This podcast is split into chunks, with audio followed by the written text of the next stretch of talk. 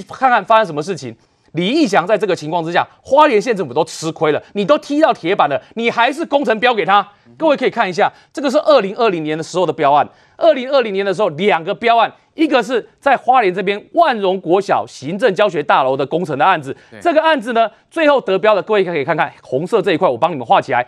义成营造有限公司，李义祥的公司得标，就是这家义成营造，花莲县政府吃亏的营造。那然后呢？除你以为只有这个案子吗？错，还有另外一个，这个也是花莲同兰国小教学大楼的这个防水隔热工程案，一样是义成营造得标。得标的时间在什么时候呢？各位可以看。一百零九年，就是去年二零二零年四月十四号的时候，他得标。所以你可以看到的是，李义祥他即便有这样的案子在身，他连花莲县政府他都骗你，而且用 P 图方式告诉你，还告诉你说是公安的考量。你花莲县政府预算都给他了，结果呢，被人家骗完之后呢，你二零二零年的时候，你还是两个案子给他，让他来标嘛，这是事实嘛。所以花莲县政府没有把它提报上来，这已经是一个大问题了。当然，我也认为说，公共工程委员会它要建立一个机制，什么机制呢？你固定要。要去看哪些营造厂商有司法诉讼，那有司法诉讼的时候，你才能够主动发现嘛。因为这些是在各地县市政府的地检署或是法院嘛，所以可能中央的部会是会不知道的。仲江，我们现在讲的哈，就我们这几天为什么用我们的角度在对政府提出呼吁，是因为这些东西呢？在网络上你都查得到，司法判决系统也查得到。你公共工程委员会，你跟营造相关的关键字串去搜寻，你不会搜寻不到。你只要常态有人在做，然后把它建入到系统里面去建档起来，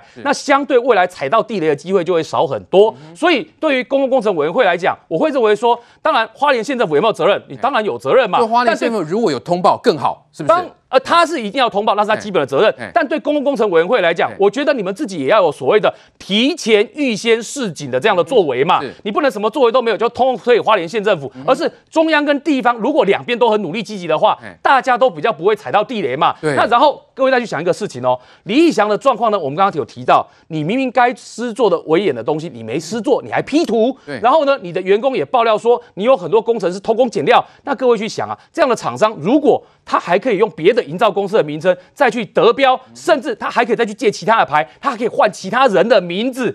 那你想想看，那台湾的公共工程界还得了？不是永无宁日了？所以就变成说，这是为什么我们在强调说，花莲县政府你有责任，你自己跟你地方这么好的厂商，这个营造商，你当然要主动示警嘛。但是在中央的部分，你自己也要有预警的方式，能够主动去发现这样的情况之下，至少可以降低很多大家踩雷的机会。来了，佩芬姐，所以呢，花莲县府的责任，或者说我们中央部会的责任，还说能够互相合作更好嘞。其实我觉得这个案子不是个案啊，我觉得台湾很多地方都有这种问题。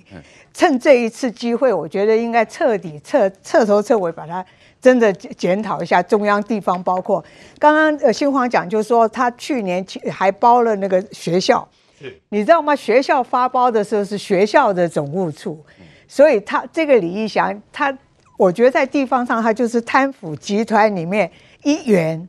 那东西标下来的标给他，那你在想他们合作那么多年，对，所以他那个结构，我不能说他贪腐集团，但是就不是说那个犯罪集团，就是贪腐集团。因为我包下来，我自己不做，我发包给你，而李义祥恶名昭彰嘛，德性也不好。那你说他已经延宕四次，在这四次中间，台铁难道不会去了解一下你为什么一直延宕？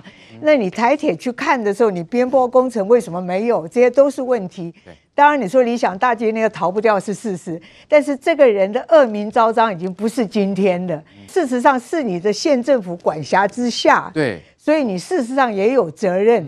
当然，你说不是这个县县长直接的公呃责责任，但是你知道花莲这些年来就是傅昆萁跟他在做，对，傅昆萁有花莲王之称，所以你花莲，我相信说。只要花莲王信任过的话，大概都没问题。那你说东兴的那个老板，我觉得在地方一定是地头蛇嘛。他有一个甲级的牌照，但是我相信在花莲有甲级牌照的人不是只有他。为什么他可以发下来，然后又给李义祥那么多的包，而 李义祥包下来他自己一个人承揽逞能，你知道吗？他当然就是为了赚钱。对。但是刚刚那个公 理事长不好意思讲。就是说，我们很多台湾的工程发下去，你知道吗？一千万的工程发下去，最后真的落实在这个建设上，搞不好只剩三分之一到四分之一。对，那层层剥削的结果，刚刚李市长是不好意思，刚刚主持人有问他说，他如果要包下来要给多少钱？那个才是关键。所以我觉得趁这一次啊，真的要整个体检。对，我觉得这个铁路局，我我我想那个王委员是成大毕业的，我记得我们在念书的时候，铁路局是我们成大交管系最向往的工作。那这些年来，你的辉煌的记录没有了，变成今天这个样子，然后亏损那么大，人员负担那么大，一万五千名员工，所以我觉得蔡英文讲的很好，他说执政党责无旁贷，也不要怀疑我们改革的决心。对，那我觉得这一次是真的很好的机会，除了台铁之外，我觉得那个台湾的工程的结构跟包公制，我觉得这些是真的要监督。如果说你没有严格的法令去管的话，这种事情还是会发生嘛？今天只是在花莲，你怎么知道？比如说我们的呃治水的预算是八千八百亿下去，然后那么多的预算，到时候为什么水还是照淹？这些问题为什么在哪里？我觉得这个整个台湾趁这个民进党真的执政，我觉得他们有有决心、有魄力的话。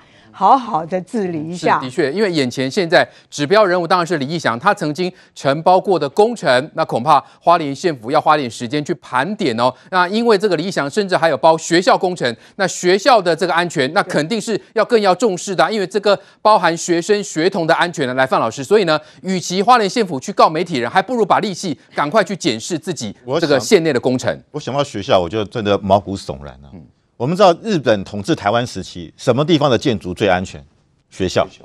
我的小学的时候，那个学校金瓜石的瓜山国小，我记得那个时候我们要钉一个钉子到墙壁都钉不进去。为什么？除了儿童的安全至关重要，因为儿童逃生本来就困难。对。第二个，学校是作为很多发生灾难时候的避难所。对。所以它要比任何地方都要坚固。例如说发生地震的时候，你要去哪里？难民在哪里集合？就在学校。所以日本人他们对于学校的建筑是非常讲究。就我们今天既然花莲的学校，如如果是给这个义祥来做的话，我是真的觉得呃很很很可怕哈。但是我觉得今天就是说，你这个义义祥他的公司是被法院判，哎，他不是在屏东法院判的，是他是在花莲的法院判的。对，我说难听一点啦。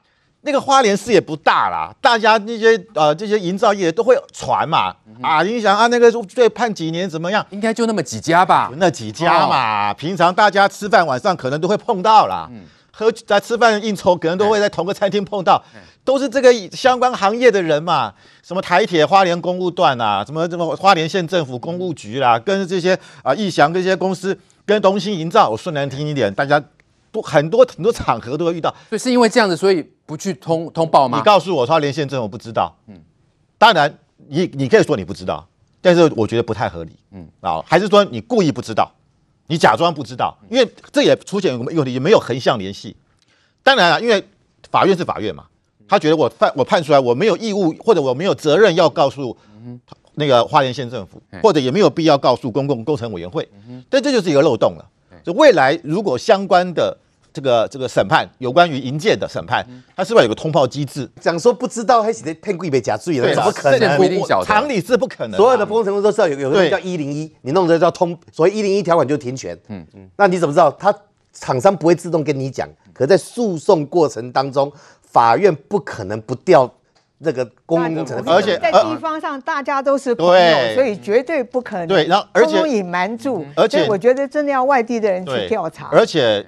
你看那个，而且就是说，你看那个，呃，就是你他你那个县政府在发包的时候，你应该你最基本的就要问说，你这是对他的记录嘛？有没有记录？对，有没有这几年近年来有没有被法院判决的记录？对，最基本的嘛。嗯，我们我最近有一个，我要有也是有一个国家考试要请我啊，那个这个命题，他一定问你有没有你你有没有呃亲属参加这个考试？对，你自己有没有利益回避的原则？这最第一个第第一个电话就问了。你不能说啊，我的学生要有参加这个考试，那我要回避。如果被抓到，那不得了。或者我我的几等亲里面有。所以花莲县府针对这部分，他都不讲，那不讲啊，嗯，他也不问啊，他不问啊，好像，哎呀，我我他只想要去告媒体人。对对，但是我我真的觉得啦，如你如果花莲公务局，你你你明明知道，嗯，啊，你你可能是私底下听说的，你还不去问，然后你罔顾了县民的安全。嗯这个很可很可怕，很可悲啊！对，你罔顾了这些花莲的公共工程，甚至是儿童的安全。对，那这个东西，你说有没有利益的这个挂钩的问题？嗯、可以很大胆的怀疑啊。对，我我所以我觉得在这个地地方上啊，其实大家都、嗯、大家都都宅宅啊，心知肚明。对，但是所以花莲县府现在是很关键的，因为也的确这个人是在你的这个县内来的，国栋哥。那花莲县府现在是想只想跟中央对抗吗？哦，只是说啊，中央是卸责吗？还是说其实应该要通力合作？今天花莲县长、宜兰县长，还有台东县长。一串西部的县市的首长排排一排排列出来，大声疾呼啊！中央要承担责任啊！然后怎么样怎么样给我们东部的这个东部的人民一个安全啊！全部都排出来，结果他们对自己本身的这些工程有没有觉得要检讨一下？我们没有没有我没有听他们在里面讲说，我们必须要全部中央跟地方合力来处理这些问题。因为这不是单单哪一方面可以解决的。对，而且我不客气讲，最新的消息，廉政署已经下手了。嗯，对的啦。嗯嗯，刚刚我讲邢台到高检署检察长去花莲了，像廉政署今天约谈黄平和东兴营造六个人的，是廉政署下手了。廉政署下手，只是会查你东兴标到这个这个路段，然后花包给义祥这个公林义祥吗？我相信应该不是吧？如果廉政署只是去办那个那个地检署就可以办的嘛？廉政署下去就是为什么东兴营造你可以标到这么多案子？一标再标，这才是你廉政署的功能吧？对，不管是不是花莲县政府有六十几件，铁路局也有，你就一并查给人民看。所以现在这个案子现在是检警调联全部思思路全部都下去了啊。所以已经不是一个普通灾祸的案子，我我很少看过，我跑司法中很少看过四个单位全部都下去。那我想还要躲到哪里去？这些刑犯你们还要躲到哪里？如果说这些事情不能掀开来给人们有一个交代的话，三个县长你们站在那里喊有什么意义呢？中央扛责，所有去调查为什么发生这些事情的原因，它的起头到底是什么原因？把它弄清楚以后，你们再来检讨铁路要怎么改都可以。而且我还不客气讲，尤其是台东县长跟花莲县长，这一次是因为那个工程车啊，造成这个危险是工程车啊。不要说你们侯友宜新北市这一次伤亡最惨重的就是新北市，不是你们东部几县市哎。所以把事情弄清楚，本质弄清楚以后。我希望你们三个县政府啊，现在静心下来，赶快立即立即配合，减掉这个警还有连配合他们清理你们自己的案子，把它赶快清理一下吧。对，好，再来关心台海局势，中国航空母舰辽宁舰最近在台湾附近海域演训，那美国呢主动公布马坎号驱逐舰通过台湾海峡的影片。戴着口罩的官兵聚精会神，紧盯前方，另一头还有人操作电脑。美国第七舰队主动试出伯克级神盾驱逐舰马坎号通过台湾海峡的画面。马坎号航行的英姿，甲板上拍一张，角度倒过来再一张，还有官兵远眺海上动静，甚至指挥室里的画面，通通放上官网。似乎就是要让人看清楚美军驱逐舰来了。这是美国总统拜登上任后，美国军舰第四度通过台湾海峡，而且就在中国周一宣布航母辽宁舰在台湾海域进行演训后，时机实在敏感。Uh, our commitment to uh, Taiwan is rock solid. Uh, the United States maintains the capacity to resist to to resist any resort to force or other forms of coercion that would jeopardize the security or the social or economic system. Of the people on Taiwan，这个台海局势最新的发展呢，哦，就是中国的辽宁号航空母舰呢，最近绕行台湾海域，哦，那就是说从这个东海呢，从宫古海峡穿越，哦，那他解放军这个就说呢，他们是在台湾周边演训哦，感觉是不是要给台湾施加压力？但同时我们看到美军昨天就公布了马坎号通过台湾海峡的画面，那共军就气炸了，哦，就说你这是向台独呢这个传递错误的讯息，来，污染怎么看？现在是台海局势有变紧张吗？呃，基本上的原因哈，最根本原因我先讲答案。嗯，因为习近平二零二二年要第三任总书记，所以一定要很紧张。嗯，他一定要制造很紧张。哦，他一定要制造义和团，制造他的需求，来满足他打破中共从江泽民、胡锦涛以来的任期限制。哦。那他有政治上的目的，所以他不惜摧毁香港的一国两制，不惜高压的去迫害维吾尔族，不惜，哎，他的外交官现在每个。不是外交官呢、欸，好像派了一群红卫兵哈。我们外交应该是与人为善，多交好朋友。你注意看最近这一段时间的中共的外交官哈，看是比赛谁把外交关系砸锅砸得越厉害的，越了不起，比狠的。这这很怪，那个不是外交官该做的事情。所以回到最近的军事的动作哈，呃，这个。解放军那边有一个他们的专家了哈，就中国的专家说，哇，这个有非常大的战术上的意义。这个辽宁号呢，带着六五艘军舰跑到台湾的东部呢，这就是为了阻止哈以后美日介入台湾对台战争的一个一个战术的作为。对，包围台湾，理论上是对了哈。但是我们在讨论军事作为的时候，以台湾来讲，我们要做最坏打算；但是以评估敌方作为的时候，要罗要。具体而且要符于现实。我举一个很好笑的例子哈，中央都听懂我在讲什么了。我说，如果台湾有一台无敌铁金刚的话哈，我们就可以消灭北京，而且还可以保护台湾。你回答一定会告诉我说，可是我们没有啊。所以一样的道理，如果有一个很好的航母，带着很好的舰载机绕到我们的东部海岸，就可以阻止美军一到两个航母战斗群呢来驰援台湾。逻辑上是对的，可他没有啊。他没有这种航母啊，对，他也没有这种舰载机啊。或者说他的航母够强吗？他的辽宁号是训练舰，嗯，他到第洞洞二、洞洞三，实际上军舰哈，如果这个东西是成熟的，他就会同一个型号做很多艘了啦。